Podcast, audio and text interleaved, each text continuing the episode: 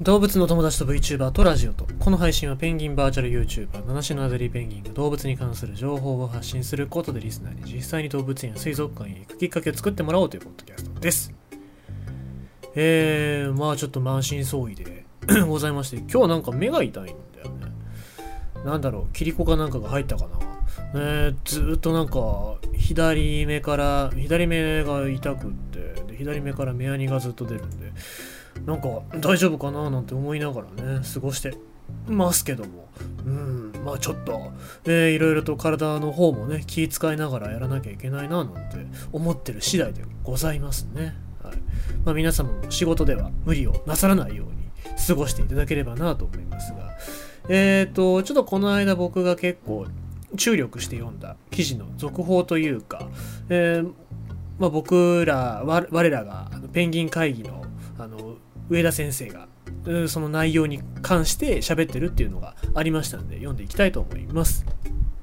エンペラーペンギンのヒナ全滅って本当？絶滅回避のためにできることはペンギン会議研究員に聞いた。皇帝ペンギンは南極大陸に住むペンギンの一種。ヒナが全滅のニュースもあった通り世界規模の気候変動と温暖化の影響でこのペンギンの生息環境は危機にさらされている。今わかることをまとめたい。まあ、これいい記事でしたね。えー、ヒナ全滅のニュースに驚愕。2023年8月26日、複数の海外メディアが皇帝ペンギンのヒナが全滅、南極の海氷消失で壊滅的影響というニュースが流れた。記事の内容はコロニーを調査した結果、5コロニーのうち4コロニーで昨年ヒナが全滅していたことが分かったというイギリスの科学誌ネイチャーの報告を考察するものだ。皇帝ペンギンは世界に18種類いるペンギンの中でも最も大型の種。日本ではアドベンチャーワールドと名古屋港水族館で飼育されている。飼育の現場やペンギンファンの間ではエンペラーペンギンの、えー、故障が主流のため以下エンペラーペンギンと記述するエンペラーペンギンは南極圏内の海氷上と南極海に生息する普段は餌を取りやすい海域で暮らし繁殖期になると南極大陸周辺の海氷、えー、上でコロニーを形成し繁殖期以外には南極海を回遊していると考えられている。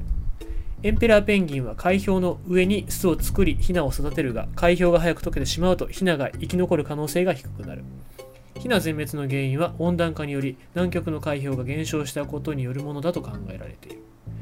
エンペラーペンギンについては専門家でも未知の部分が多く正確な判断に必要な科学データが不足しているというのが現状だ。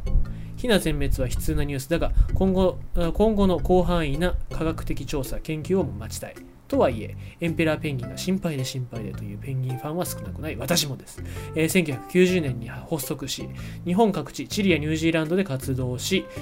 野生個体群の保全と飼育技術の向上を目指すペンギン会議研究員の上田和興氏に話を聞いた。さあ、上田先生が出てきました。さあ、上田先生に今分かっていることを教えてくださいという、え、質問でございます。上田先生はエンペラーペンギンのコロニーは2023年は66箇所あることが報告されています。コロニーはまだこれからも発見されることがしばしばです。今回のヒナ全滅の報告はベリングスハウゼンベリングスハウゼン海に面する5カ所のコロニーのうちの4カ所に関する報告です。この傾向が他のコロニーにも同様に見られるのか否かを確認するまでは南極全体のエンペラペンギンの個体数変動について断定的なことを、えー、言うことはできません。また成長さえ生き延びればまた翌年以降繁殖できるわけですから1回の繁殖期でいくつかのコロニーのヒナが全滅したとしてもエンペラーペンギン全体の総個体数の変動にはあまり大きな影響はないと考えられています。ただしヒナの全滅という現象が多くのコロニーで同時に起きたり数年間続いたりすればかなり深刻な時代だと言えます。で、えー、南極大陸だけで日本の総面積の約36倍にあたる広さがありますので、パックアイス、これ、えー、不評、えー、浮いてる氷ですね。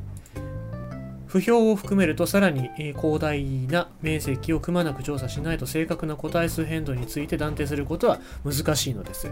2023年9月3日から8日にかけてチリの、えー、ビーニャ・デルマールで第11回国際ペンギン会議が開催されます。ペンギン研究者のおよそ9割、えー、過去400人が集まるので、研究者間の意見交換があると思います。温暖化や海氷の減少など環境変化によって存在がえ、生存が危ぶまれるエンペラーペンギン。私たちはこの問題に対してどうするべきだろうか。まずは生態や危機状況を正しく理解することが必要だ。エンペラーペンギンは地球上で最も寒い南極の冬を中心に繁殖するという得意な生き方をしている。繁殖や餌探しには十分な量の海氷海水や海氷が欠かせないのに気候変動によってそれらが失われてしまっていることを知ってほしい。今すぐできることとして温暖化などの原因となる二酸化炭素などの温室効果ガスの排出を減らすことがある。日常生活では省エネや節電、公共交通機関や自転車を使うこと、食品ロスやプラスチックごみを減らすことがある。化石燃料に頼らず再生可能エネルギーを利用すること、肉食を減らすことも有効と考えられている。観光客の急増により南極大陸の環境や生態系に悪影響を及ぼしているという指摘もある。日本にいながら生息域の保護活動をしている団体を探し寄付を行うことは良いことだ。さらに、その前の一歩として、本物のエンペラーペンギンを見に行くことをお勧めしたい。日本では生存が危ぶまれている希少なエンペラーペンギンがアドベンチャーワールドと名古屋港水族館の2施設で見られる、見ることができるのだから。ということで、えニュースは締めくくられておりますけども。そうですね。えー、まあ、あの、危機的な状況といっても、その5箇所、前のニュースで言った5箇所だけじゃなくて、えー、まあ、いろんなところ36箇所って書いてましたかね。まあ、なので、そこまでこう大きな影響はないというふうにも書いておりましたけど、まあ、実際に